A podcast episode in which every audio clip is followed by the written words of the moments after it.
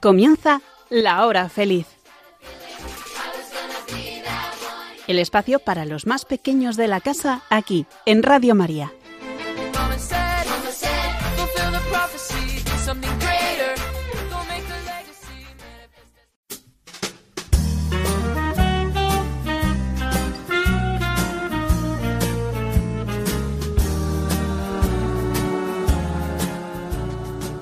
Hola, muy buenas tardes queridos amigos de la hora feliz. ¿Qué tal estáis? Hoy es miércoles 8 de marzo de 2023 y a las 6 de la tarde comenzamos en Radio María este programa infantil que se llama La hora feliz, que hacemos desde San Sebastián un miércoles al mes. Bienvenidos. Soy María Almandoz y estoy muy feliz de poder pasar con vosotros esta tarde estupenda en la sintonía de Radio María. Estamos en el mes de marzo, mes de San José, y en el que también celebraremos el Día del Padre. Por ahí van a ir las secciones de nuestro programa de hoy, que va a ser más cortito, por cierto, porque después se va a retransmitir la novena de la gracia desde Javier, Navarra. Pues empezaremos el programa con los refranes del mes de marzo y, como os he dicho, hablaremos bastante de San José. Arancha, Ana y Miriam nos traen una costumbre muy bonita, los siete domingos de San José. También hablaremos de la devoción del Papa Francisco a este santo. Sara y Leire se han inventado una poesía. Ahora estamos de poesías últimamente. Han hecho una poesía para el Día del Padre. Patricia, Sofía y Paula nos leen un cuento precioso, Los tres árboles. Y luego tenemos un equipo de naturaleza, Usue, Paula, Leire, María, Adriana, María, Yone y Sara, que se han dedicado al martín pescador. Se han dedicado a investigar el mundo del martín pescador para contároslo esta tarde. También escucharemos algunos chistes. Bueno, pues yo creo que vamos a comenzar y antes os doy nuestro correo electrónico, lahorafeliz4 arroba radiomaria.es. Repito, lahorafeliz4 con número arroba radiomaria.es. Comenzamos.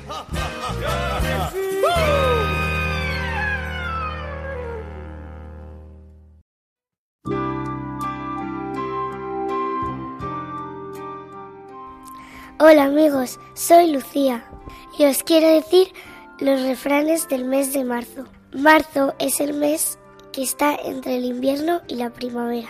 Por eso el tiempo típico de marzo es frío como en enero y cambiante de un día para otro como en febrero.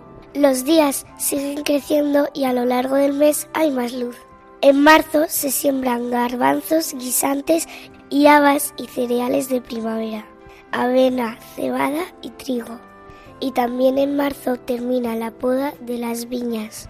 En este mes golondrinas y vencejos llegan desde África para pasar en Europa la primavera y el verano. Comenzamos con los refranes. Marzo ventoso, abril lluvioso, hacen a mayo florido y hermoso. Marzo engañador, un día malo y otro peor. Marzo 31 días tiene y 300 pareceres. Marzo, marzuelo, ya no te temo. Marzo con lluvias, buen año de alubias. Bueno amigos, espero que os hayan gustado los refranes. Hasta la próxima.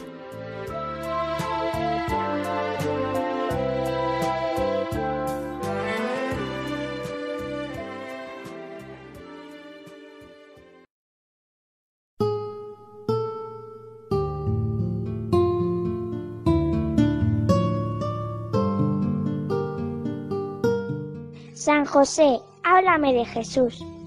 Tú le has tratado con cariño delicado y le has cuidado con tanta alegría. Cuéntame lo que hacía y también lo que hacías tú. Háblame de Jesús.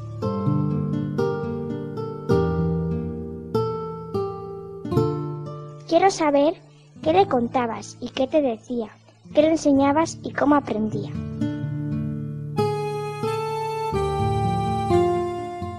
San José, sé mi maestro, explícame cómo vivíais en Belén, en Egipto y en Nazaret, porque intento imaginar cómo era vuestro día, cada día, y cómo tratabais los dos a María. Dímelo tú, porque si no, me lo invento. Es que, ¿sabes? Ella es también madre mía.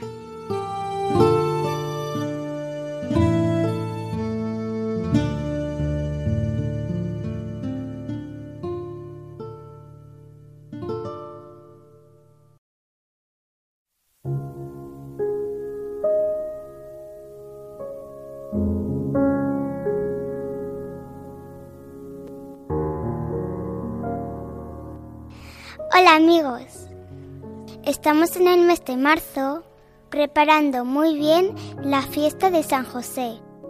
Y hay una costumbre muy bonita que son los siete domingos de San José. Siete domingos antes de la fiesta recordamos algunos momentos de su vida y le rezamos con cariño, porque Él es el Padre de la Sagrada Familia y también es nuestro Padre. Y nos ayuda mucho a todos los que queremos ser muy amigos de Jesús. Cada uno de los siete domingos de San José recordamos un momento alegre y un momento triste de su vida, porque San José disfrutó mucho con Jesús, pero también tuvo que vivir momentos duros. Él nos enseña a confiar siempre, siempre en Dios.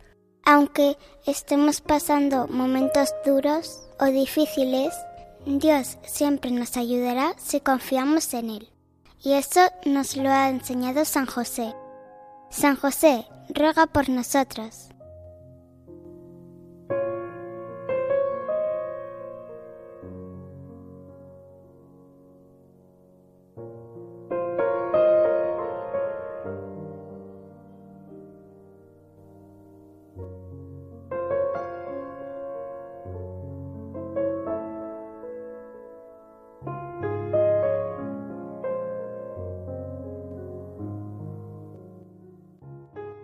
Entre dudas a tu esposa confuso vas a dejar, y un ángel te va a contar que esto es cosa milagrosa.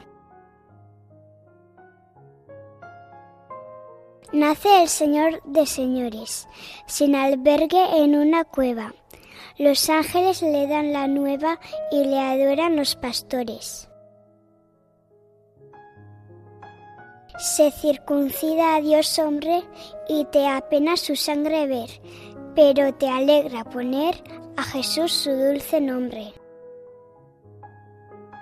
De Simeón la profecía de gozo y dolor te llena, pues anuncia que la pena de Jesús nos salvaría.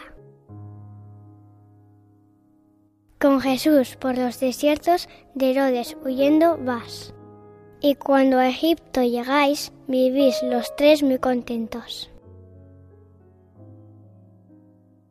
Tienes miedo de volver por la vida del pequeño, pero te pone contento vuestro hogar de Nazaret. Al niño Jesús perdido buscáis en Jerusalén, y vuestros ojos le ven entre sabios aplaudido.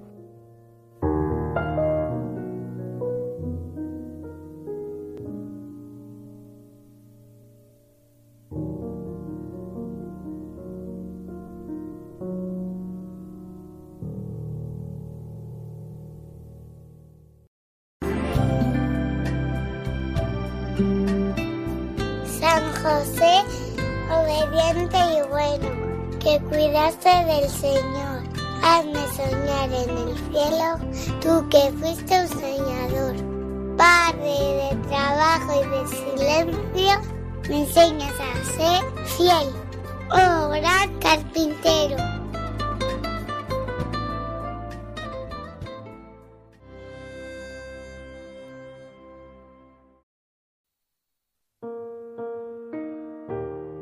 Por fin ha llegado, algo tan esperado. El Día del Padre lo celebramos a lo grande.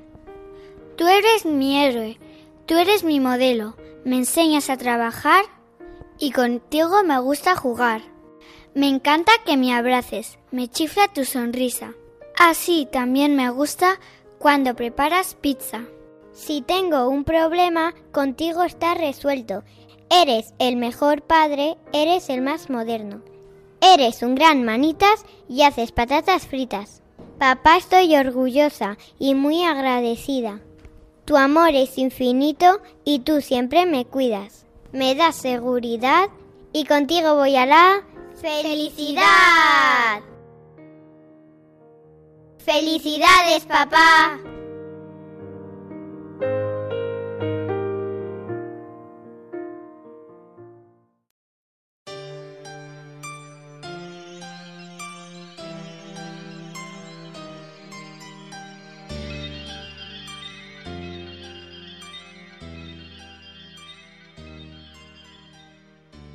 Hola amigos, hoy os vamos a hablar sobre un pájaro muy original, el martín pescador.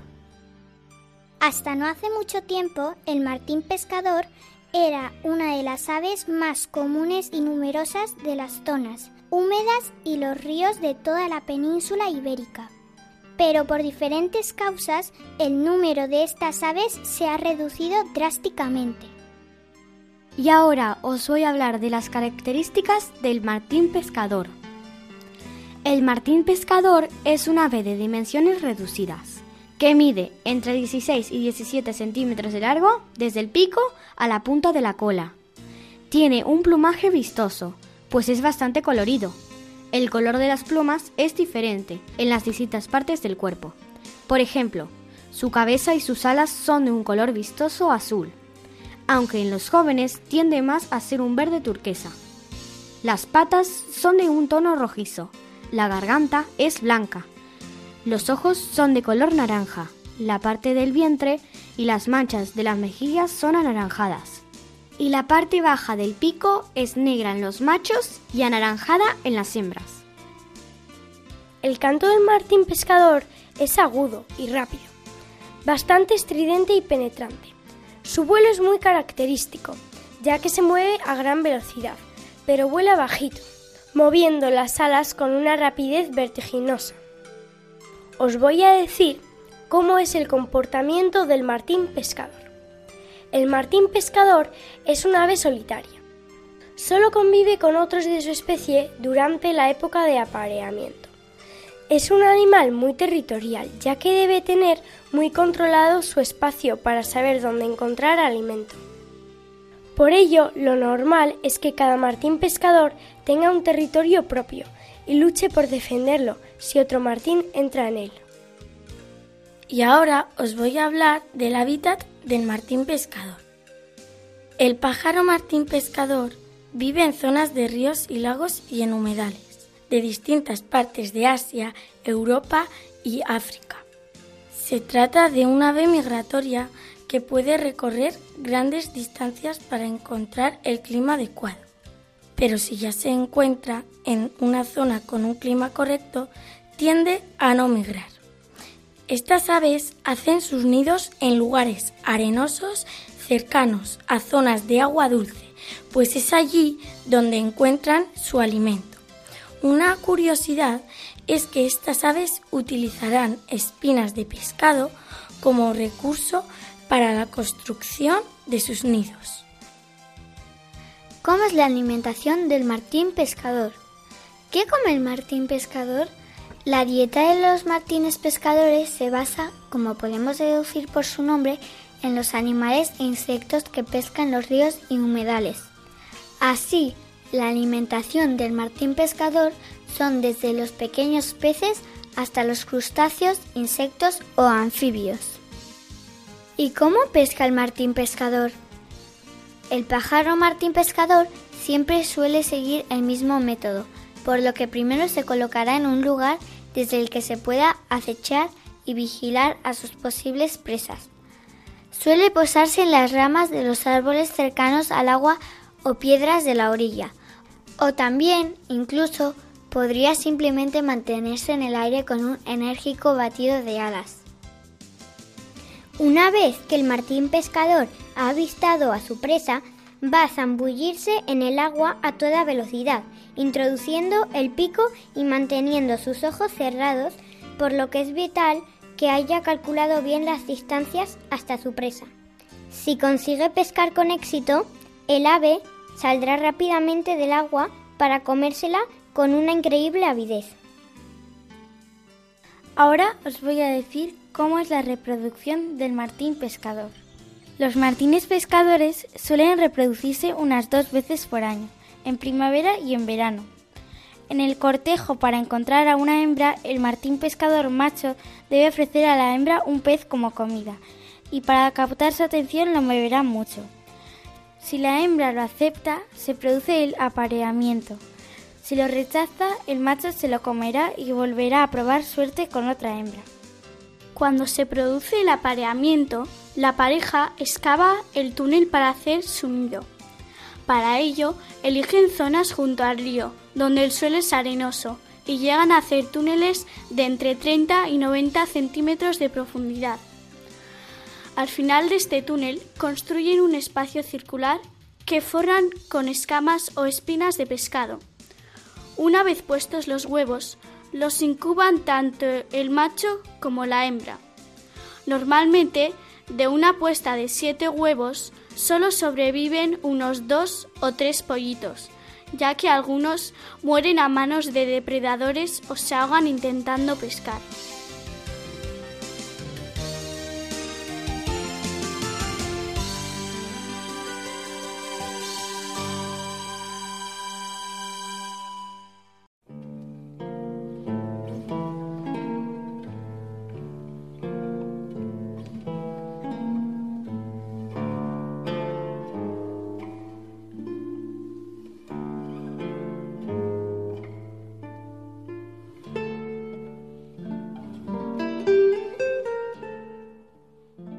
Había una vez tres árboles en una colina de un bosque.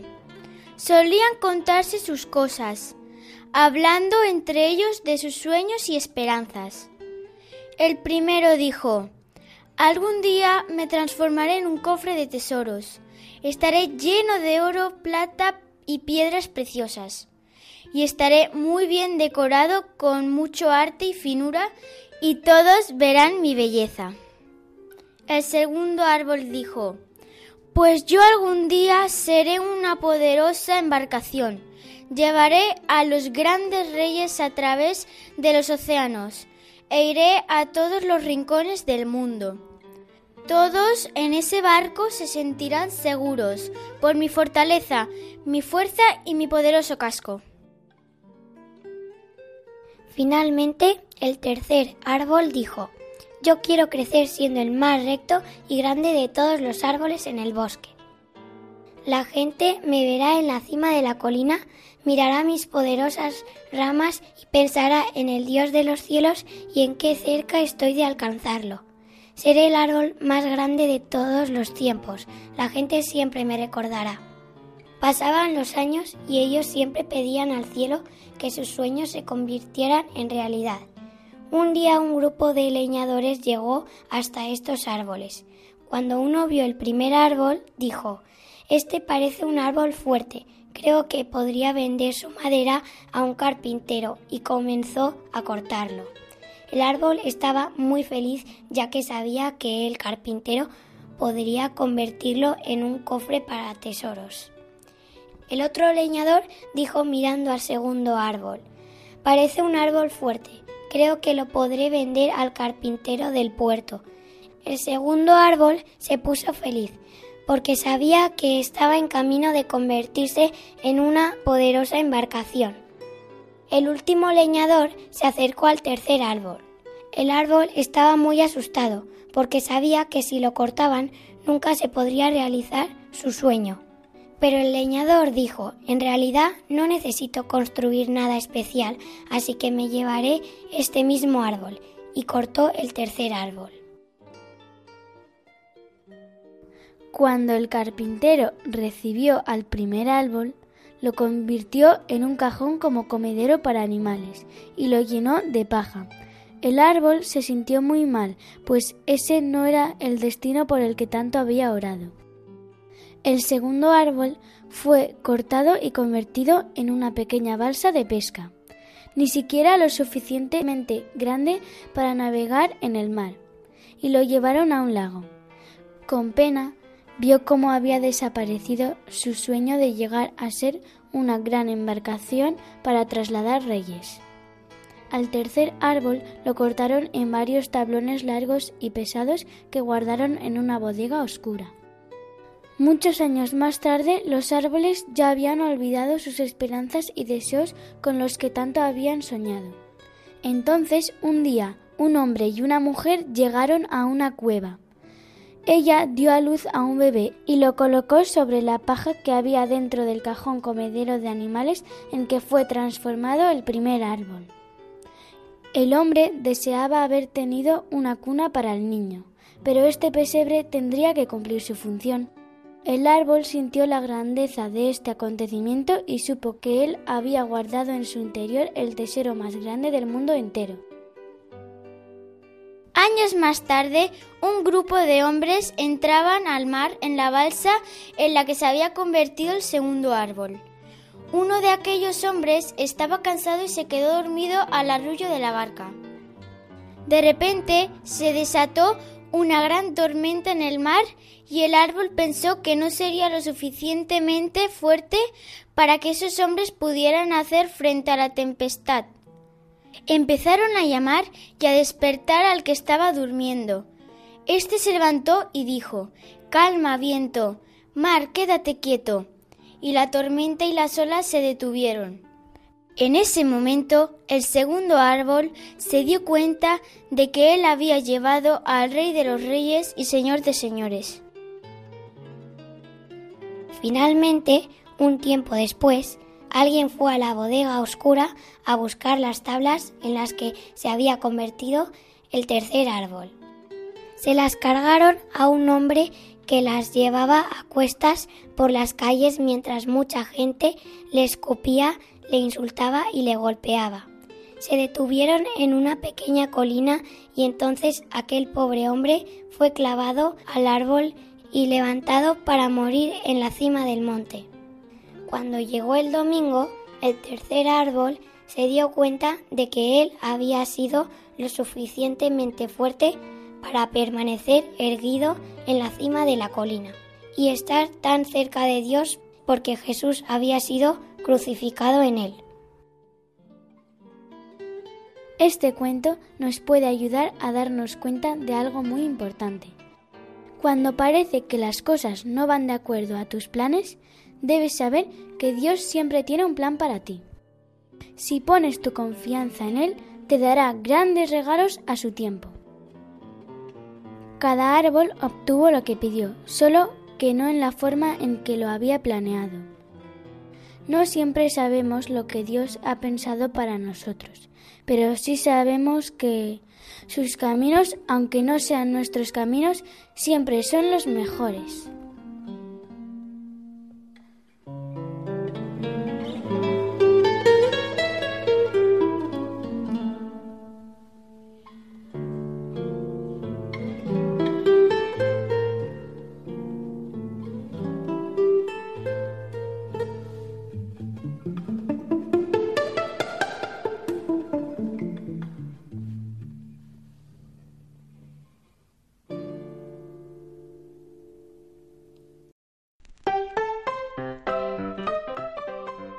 ¿Te sabes el chiste del tren? No. Suele pasar. Va Caperucita Roja por el bosque y se encuentra con el lobo feroz. Hola, Caperucita Verde. Hola, lobo daltónico.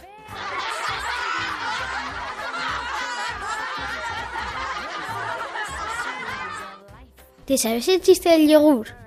¿El chiste del yogur? No. Es natural. Se abre el telón y aparece un hombre echando un cubo de yeso al mar. Se cierra el telón. Se abre el telón y aparece el mismo hombre echando otro cubo de yeso al mar. Se cierra el telón. Se abre el telón y vuelve a aparecer el mismo hombre echando yeso al mar. Se cierra el telón. ¿Cómo se titula la película? Cha cha cha chan. La mar se yesa.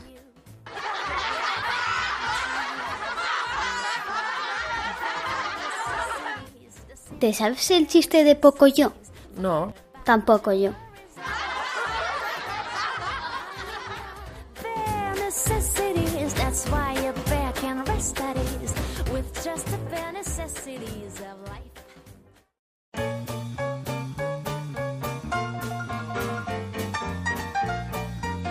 Hola amigo, estás escuchando La Hora Feliz en Radio María. El rato divertido que te alegra el día. No te lo pierdas, sigue con nosotros.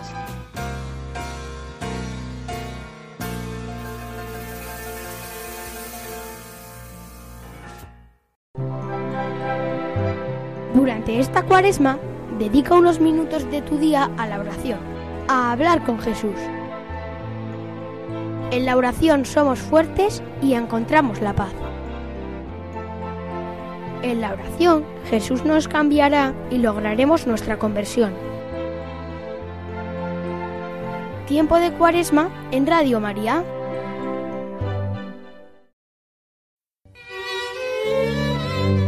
Jesús está doblado después de los tremendos palos y le doblan más echándole encima esa cruz tan grande.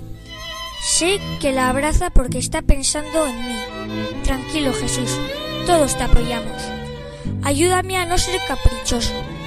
Observo con miedo cómo te cargan el madero tan grande, con lo débil que te has quedado después de tantos golpes. Allá vamos. Te quiero ayudar, pero no sé cómo.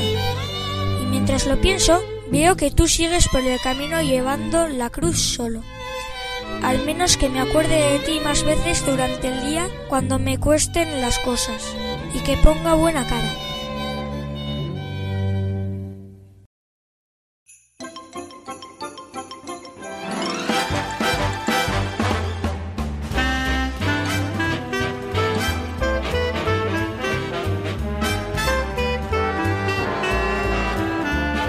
Bueno amigos, ya nos despedimos desde San Sebastián. Muchas gracias a todos por habernos acompañado en esta hora feliz. Ha sido una tarde estupenda. Nuestro correo electrónico es lahorafeliz4 arroba radiomaria.es. Repito, lahorafeliz4 con número arroba radiomaria.es. Y ya nos vamos. El próximo mes la hora feliz nos coincide con una tanda de ejercicios espirituales, así que no lo podremos hacer y volveremos a encontrarnos con vosotros el siguiente mes. El 3 de mayo, miércoles, os espero a todos a las 6 en punto aquí, en esta querida radio, Radio María. A ser buenos, ¿eh? Adiós.